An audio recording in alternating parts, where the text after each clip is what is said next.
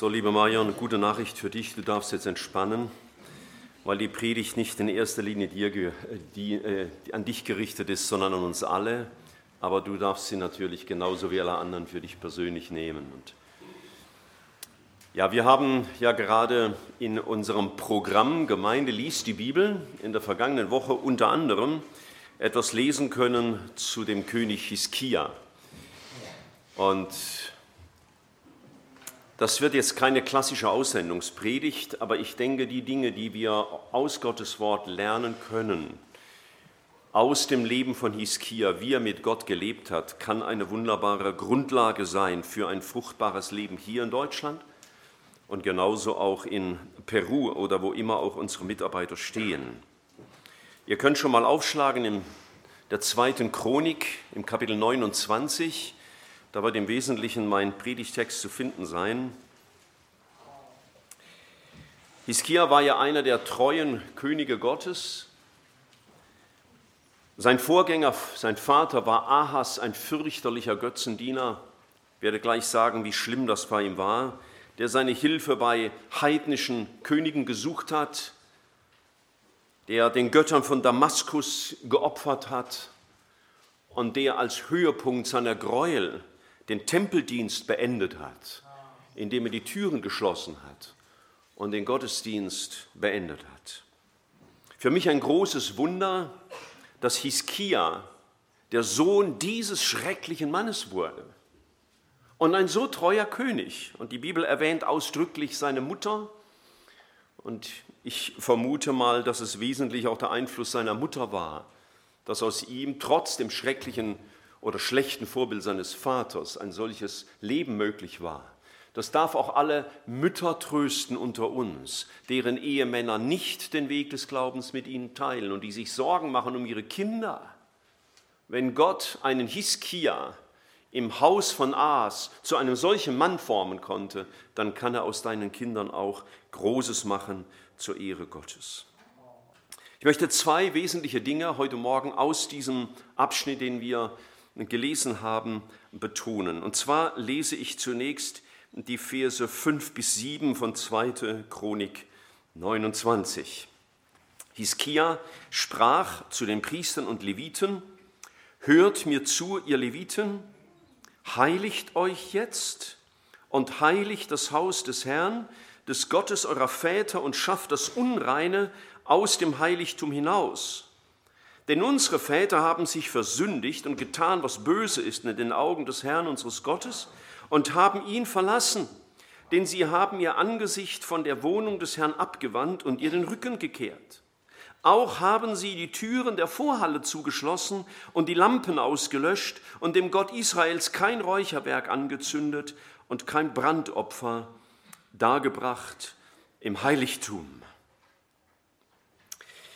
Ich möchte den Vers 7 von seiner Aussage mal gerade rum auf den Kopf stellen. Was, was würden wir gewinnen oder was hat das Volk gewonnen, als sie die Entscheidung von Ahas, den Tempel zu schließen, wieder rückgängig gemacht haben und wieder begannen, dem Herrn zu dienen? Und hier werden im Vers äh, 7 werden vier wesentliche Dinge genannt, die uns eine geistliche Botschaft geben wollen.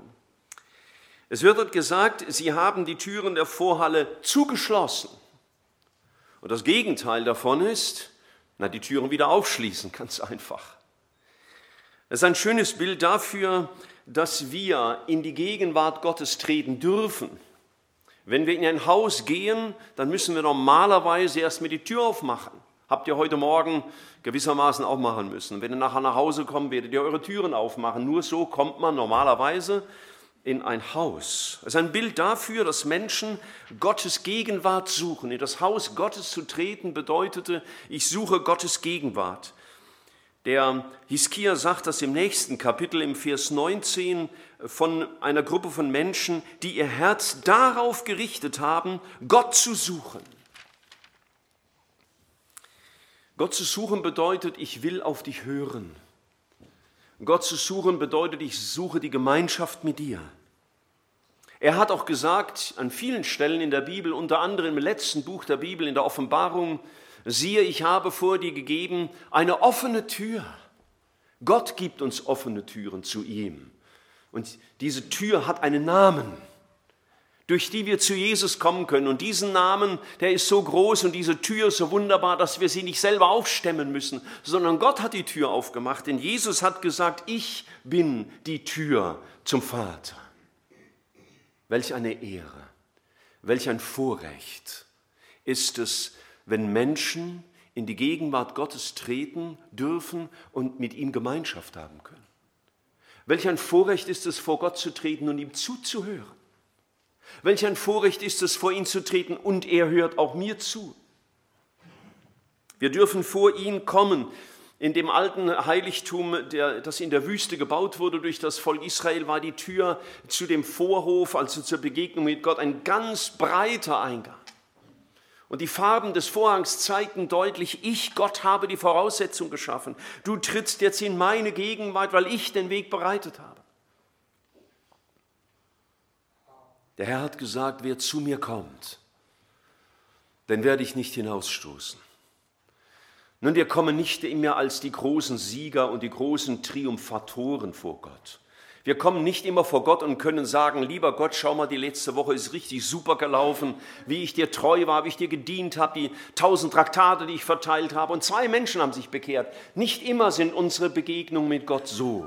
Manchmal kommen wir und haben versagt und gesündigt, fühlen uns ganz mies.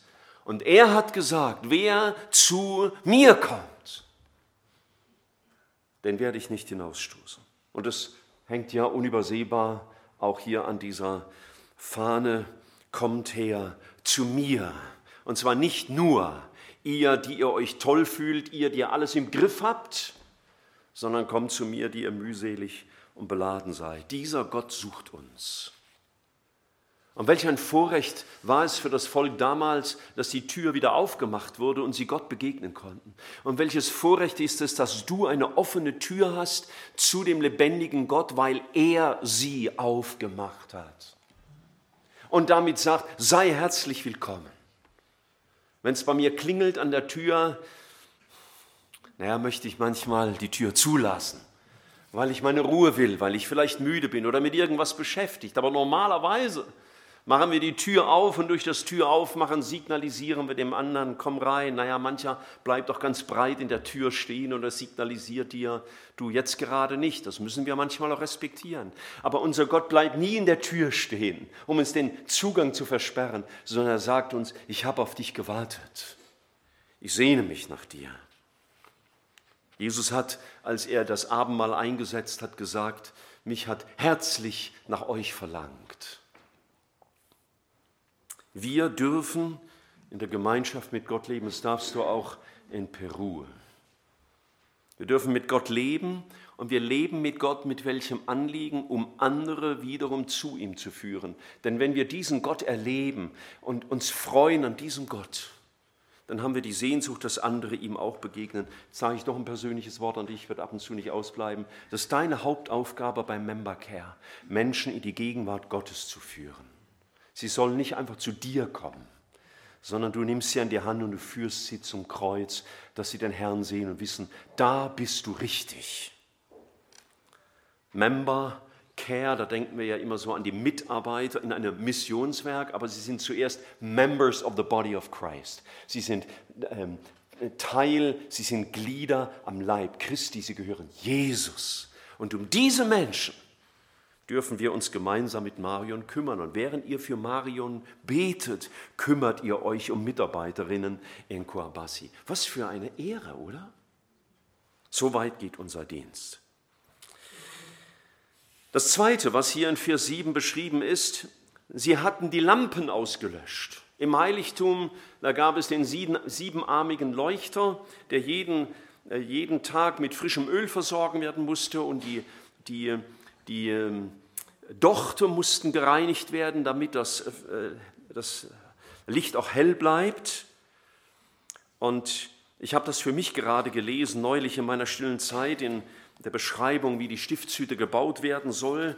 Und da heißt es in Bezug auf diesen Leuchter folgendes, es steht in 2. Mose 25, Vers 37, du sollst seine sieben Lampen machen und man soll seine Lampen aufsteigend anordnen, damit sie das, was vor ihm liegt, erleuchten. Nun, das ist der Sinn einer Lampe, dass sie etwas erleuchtet. Aber was erleuchtet? Nun, das Erste, worüber Gott uns Licht geben will, wenn wir in seine Gemeinschaft treten, wenn wir also durch die Tür gegangen sind, ist, dass wir Licht bekommen über ihn, wer er ist. Es gibt niemand Bedeutsameres zu erkennen in der Gemeinschaft mit Gott als ihn, um ihn zu sehen, wer er ist, um ihn besser kennenzulernen. Ich liebe diesen gewaltigen Satz, der so ein typischer Paulus-Satz ist, weil er so, so kompakt ist und so, so tief. Und er sagt mal in seinem zweiten Brief an die Korinther, im Kapitel 4, im Vers 6, denn Gott, der dem Licht gebot, aus der Finsternis herauszuleuchten, er hat es auch in euren Herzen Licht werden lassen, damit wir erleuchtet werden mit der Erkenntnis der Herrlichkeit Gottes im Angesicht Jesu Christi. Wow, das ist ein Satz. Wir sollen erleuchtet werden mit der Erkenntnis der Herrlichkeit Gottes, indem wir das Angesicht Jesu anschauen. Wie grauenvoll. Ahas macht die Türen zu und die Menschen werden nie wieder erleuchtet. Sie können nicht mehr Gott erkennen. Sie können nicht wachsen in der Erkenntnis Gottes, wer er ist. Welch eine Ehre für uns, in die Gegenwart Gottes zu treten, in sein Licht, damit wir sehen, wer er ist. Und ich hoffe, du kannst es morgen früh nicht erwarten, aus dem Bett rauszugehen und wann immer es bei dir dran ist, deine Bibel zu nehmen und zu sagen, Herr, ich trete jetzt in deine Gegenwart und du hast dein Licht geschenkt und du willst mir Licht schenken über dich. Herr, ich habe Sehnsucht, dich zu sehen, dich zu erkennen. Vielleicht auch eine ganz neue Seite oder eine, die mir wieder abhanden kam. Das Zweite, was wir erkennen, worüber Gott uns Licht gibt, ist seinen Willen oder seine Führung. Nicht umsonst war das Volk Israel während der Wüstenwanderung von einer Wolke geführt. Das war eine Lichtwolke, die das Volk geführt hat, sodass sie immer wussten, wohin sie gehen müssen. In die Gegenwart Gottes zu treten um Gemeinschaft mit diesem Herrn zu haben, sein Licht zu bekommen, das brauchen wir, um zu verstehen, was will Gott von mir, wie will er mich führen, wie soll ich meinen Dienst ausüben, wie soll ich meine Nöte lösen, wie soll ich Menschen raten, was ist sein Plan für mich. Welche Frau soll ich heiraten oder was immer so große Fragen sein können und auch kleine Fragen des Alltags. Und er gibt uns Licht und das bleibt nicht aus und ist wichtig auch über uns. Als der Apostel Johannes, der die, das letzte Buch der Bibel, die Offenbarung geschrieben hat, ähm, in einer Vision äh, Gott begegnet, Jesus begegnet, diesem hellen Licht, da ist er so erschrocken, dass er vor Jesus niedergefallen ist. Ja, das bleibt nicht aus.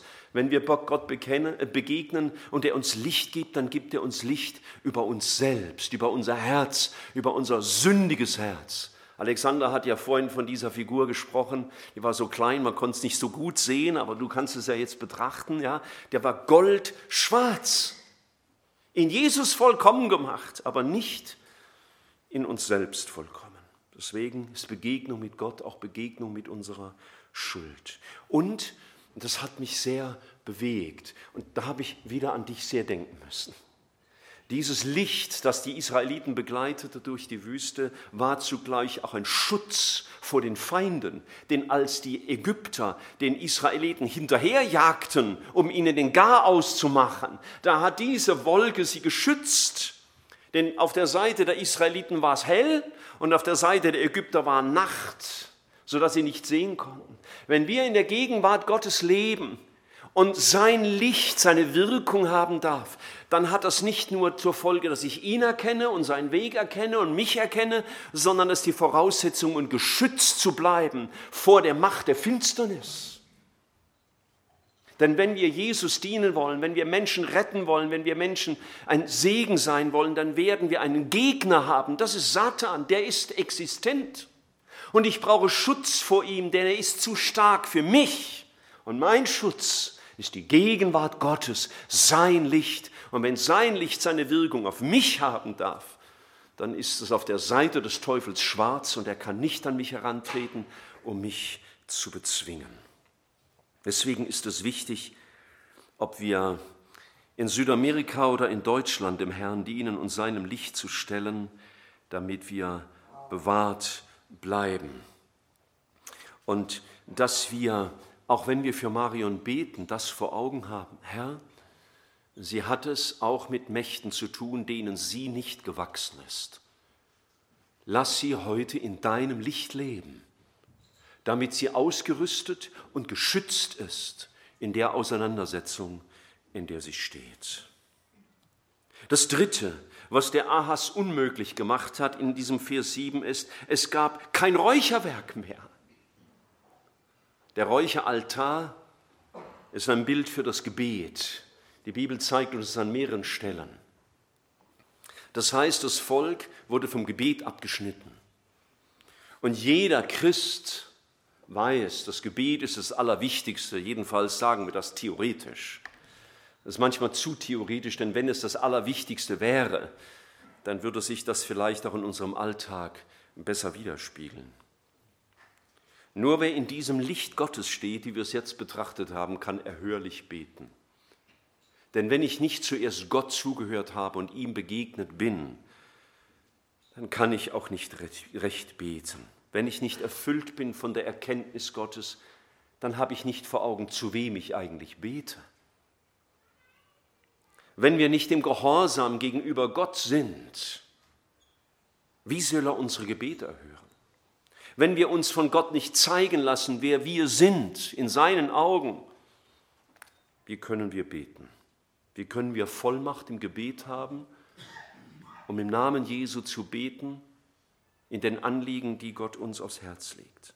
Und hier im Gebet, in dieser Haltung, der wir in der Gegenwart Gottes stehen und in dieser Gegenwart Gottes ihm begegnen und dann beten, hier werden die entscheidenden Kämpfe ausgefochten.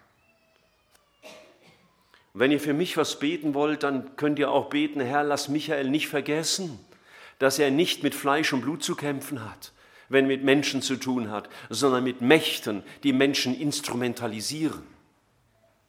Dass wir das Richtige sehen, die Richtigen sehen und uns nicht so sehr mit Menschen auseinandersetzen, sondern mit dem, der Menschen manipuliert. Und wir werden beten auch für Marion, dass sie treu ist im Gebet. Du hast einen ganz großen Vorteil jetzt, du beginnst einen neuen Dienst, das noch leer, das Blatt gewissermaßen. Du kannst deinen Alltag noch gestalten. Du hast die wunderbare Chance. Darum beneide ich dich fast, nur fast. Und ich wünsche dir, dass dem Gebet in dem Sinne, wie wir es jetzt besprochen haben, dass du das als Top-1-Priorität hast und die Premiumzeit des Tages der Begegnung mit Gott widmest und Gebet für andere. Und hier ist auch der Auftrag für uns, die wir für sie beten, dass wir nicht nur beten, Herr, schütze die Marien und hilf ihr und so Allgemeinplätze, sondern dass wir konkret beten, Herr, hilf ihr, treu zu sein im Gebet, damit sie ausgerüstet ist für die Aufgaben, in die sie berufen ist.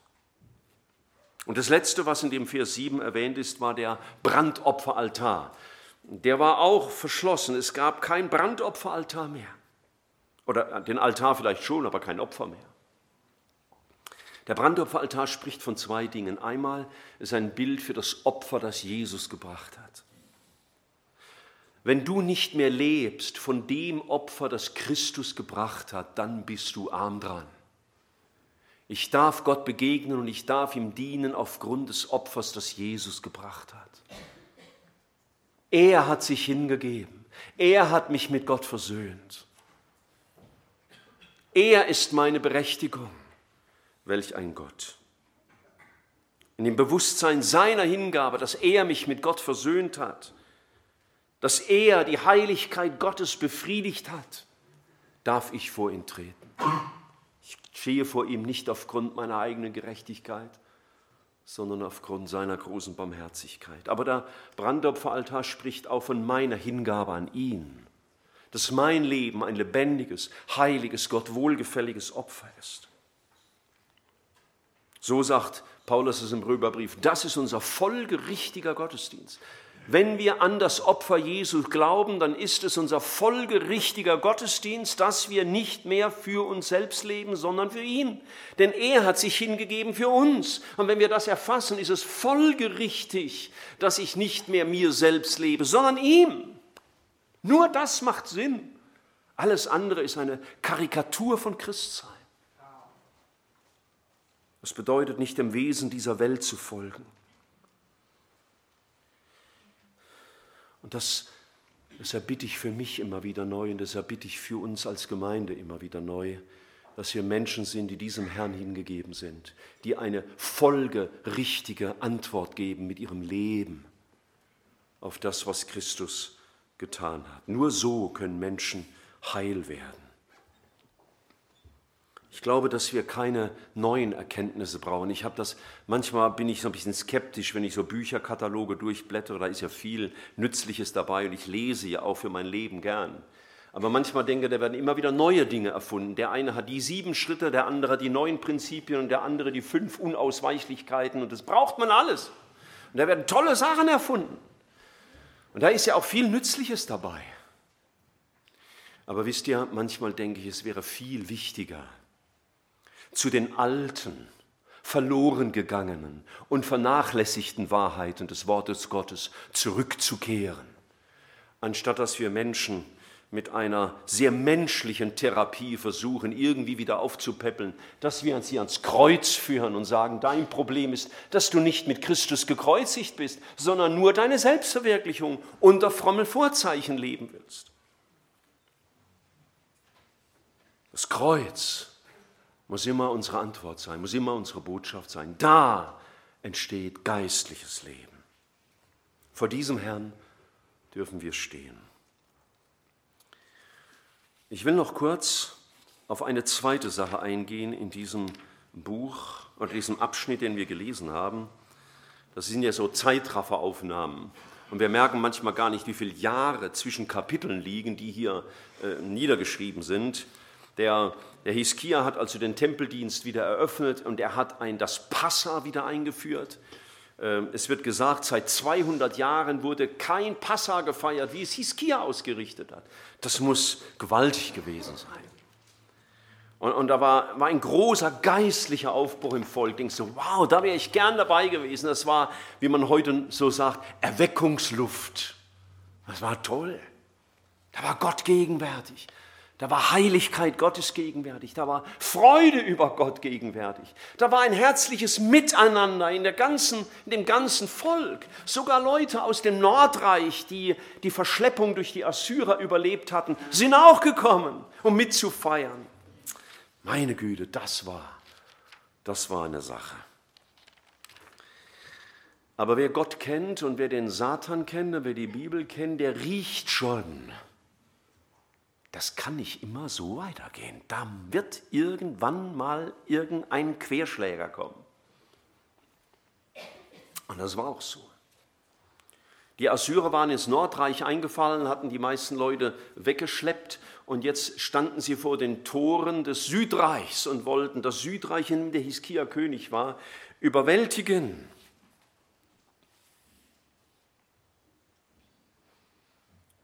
Was da vorher geschehen ist, im Volk, an geistlichem Leben, das konnte Satan nicht gefallen. Denn eigentlich stand nicht nur der assyrische König da, der war nur ähm, die äußere Figur, sondern wer hier dem Volk Israel entgegentrat, war der große Feind, der große Gegenspieler Gottes. Und der schläft nicht. Nach vielen Jahren der Treue und des Sieges, der Sicherheit, kam Angriff.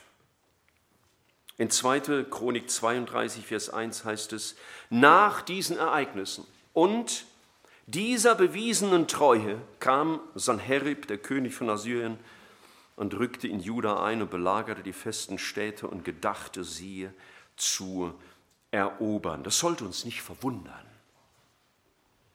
Manchmal sind Christen von, von schwierigen Situationen getroffen und dann fragen sie, wieso ich?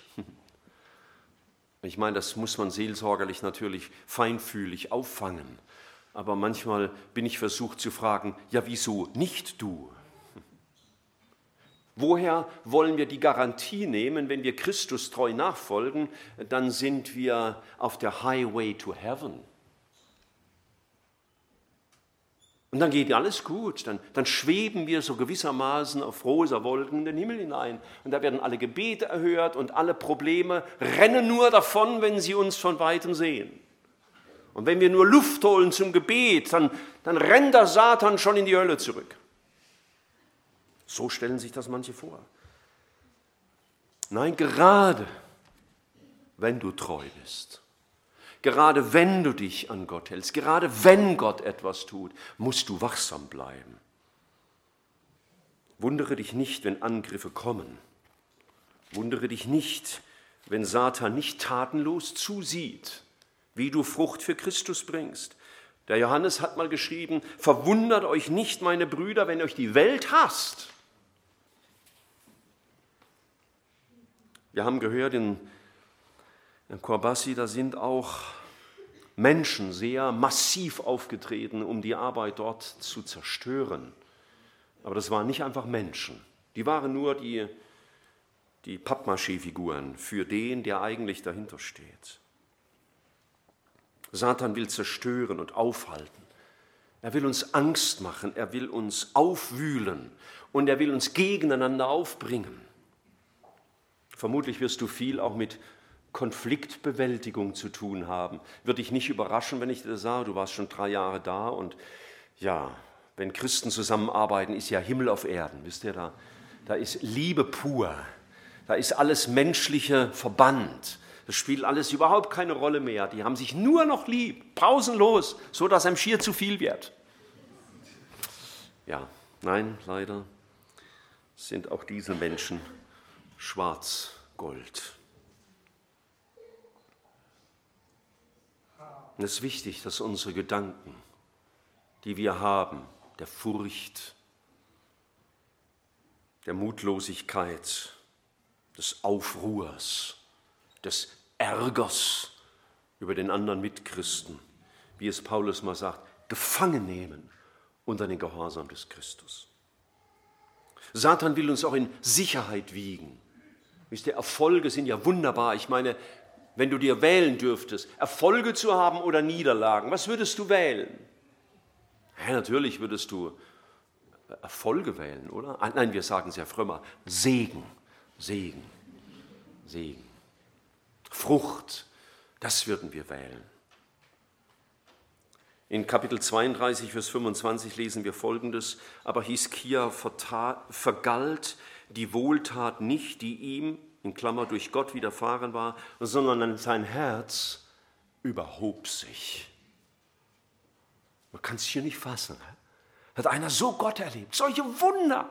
Und jetzt wird sein Herz stolz und da ist ein Denken ihm aufgetaucht, das habe ja ich zu Wege gebracht. Und ich war ja auch der, der das angeregt hat. Und ich habe ja den Leviten und Priestern gesagt, mach mal den Tempel wieder auf und putzt ihn und, und führe den Tempeldienst wieder ein. Ich habe das Passa wieder eingeführt. Und ich habe gebetet. Ja, das mögen so Gedanken gewesen sein, die in Hiskia langsam aufgekommen sind. Im Vers 31 heißt es dann am Ende des Verses, da verließ ihn Gott, um ihn auf die Probe zu stellen, damit er alles erkenne, was in seinem Herzen war.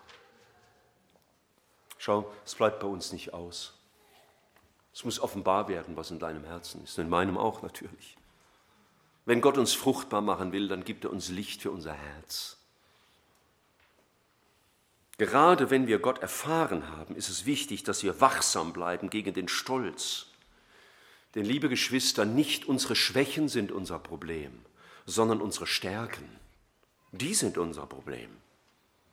Was Schwächen, die wir haben, sind überhaupt kein Problem, weil dem steht die gewaltige Allmacht Gottes gegenüber. Aber unsere Stärken, die sind unsere Gefahr, weil wir dann unabhängig von Gott werden und, und glauben wir, wir haben es im Griff.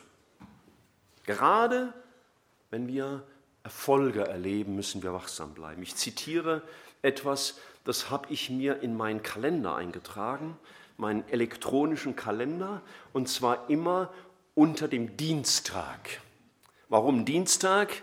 die äh, Insider her wissen, das ist mein freier Tag, mein Pfarrersonntag, wie man auch sagt. Und für diesen Tag habe ich mir Mahnungen aufgeschrieben und die werden mir jeden Dienstag in Erinnerung gerufen. Und ich lese sie euch vor. Interessiert, was in meinem Kalender steht? Okay, pass mal auf. Das ist ein Zitat aus einem Buch von Friedrich Heidmüller, meine ich, der hat es geschrieben, ja, eine Betrachtung über David.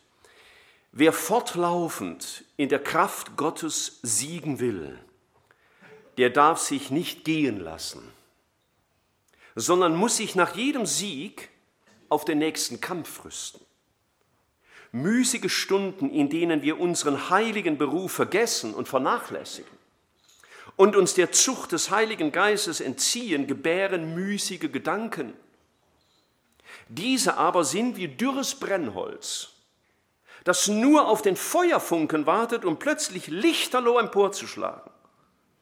Sobald wir nach bestandenen Glaubenskämpfen im Geist der Selbstsicherheit, in uns selbst und auf den gemachten Glaubenserfahrungen ausruhen, haben wir bereits die Stellung in Christus verlassen, sodass der auf der Lauer liegende Feind uns überwinden und in Sünde stürzen kann. Darum ist das Leben eines Kindes Gottes unmittelbar nach erfahrener Gnade und nach erlangten Siegen außerordentlich gefährdet.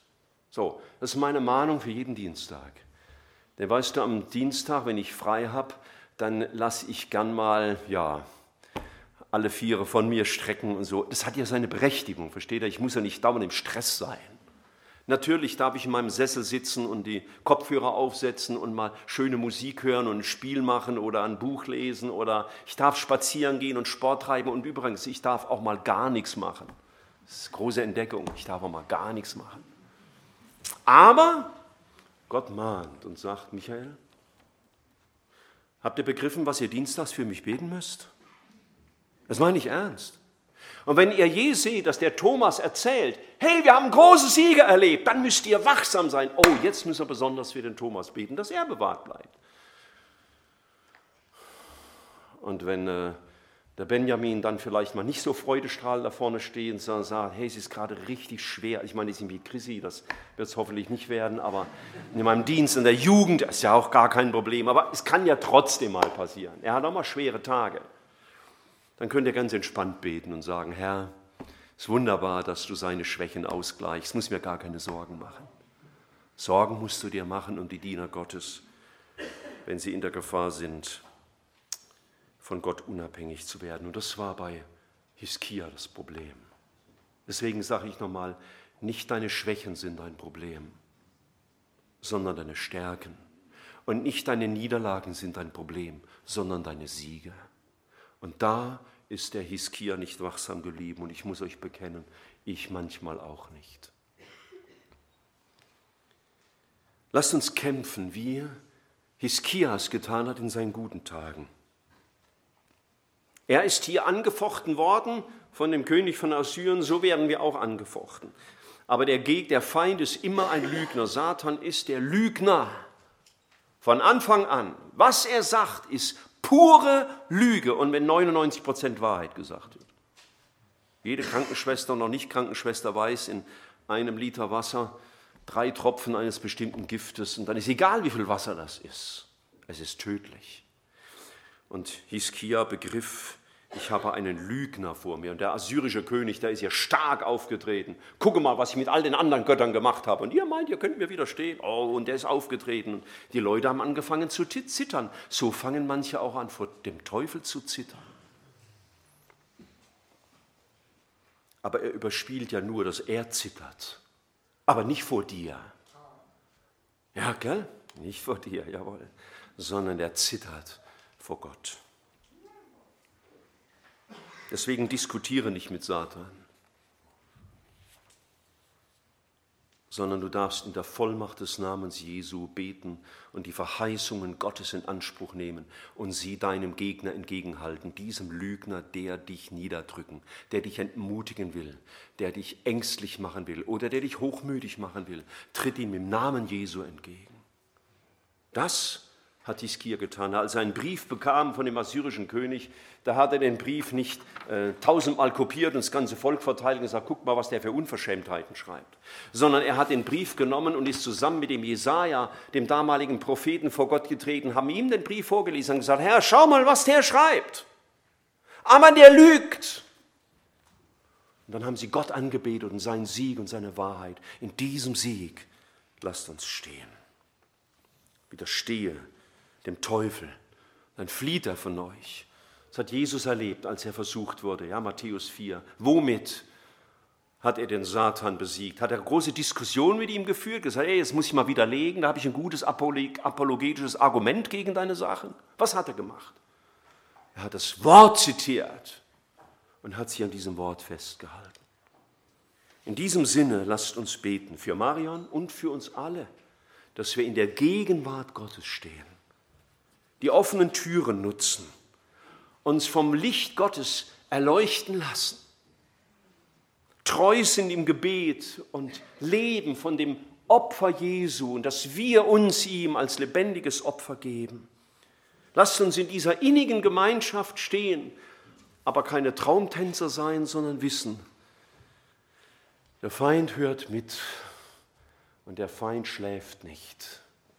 Aber du darfst eines wissen, das steht ja nicht in der Bibel, der, der Feind schläft nicht, oder? Was steht in der Bibel? Wer nicht schläft und nicht schlummert. Das ist unser Herr. Der schläft und schlummert nicht. Und deswegen lasst uns nüchtern sein und wachsam im geistlichen Kampf, damit Jesus den Sieg davon trägt. Wir stehen auf zum Gebet.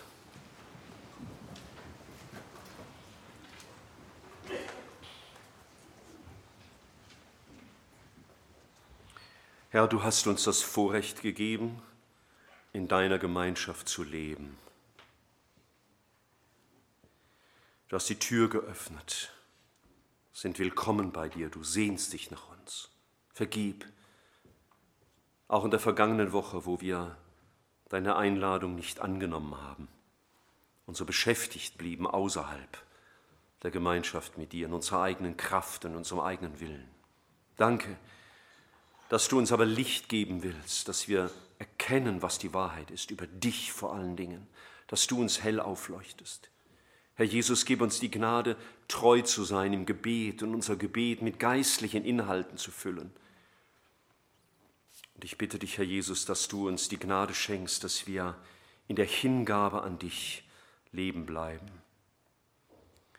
Herr, wir dürfen wissen, dass wir durch dich ausgerüstet sind für unser Leben hier in Deutschland und, und in Peru oder in Ostasien oder im Nahen Osten und wo immer unsere Mitarbeiter stehen.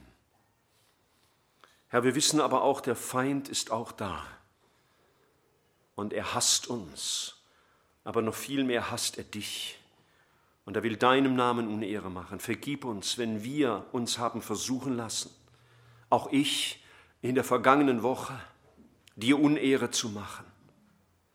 Herr Jesus, gib uns Gnade, wieder in den Kampf einzutreten, der ja gewonnen ist durch dich am Kreuz. Du hast ja gesagt, es ist vollbracht. In diesem Sieg, in diesem Kampf lass uns stehen, auch in dieser kommenden Woche. Und wenn wir, während wir zurückgehen in unseren Alltag und während Marion ein neues Kapitel ihres Lebens aufschlägt, Herr, wollen wir wissen, wir sind in deiner Gemeinschaft, umgeben von allen Seiten und deswegen auch geschützt in allen Herausforderungen und Angriffen, die dieser Dienst mit sich bringt. Halt uns nahe bei dir und in deinem Sieg. Wir danken dir, du treuer Gott. Amen.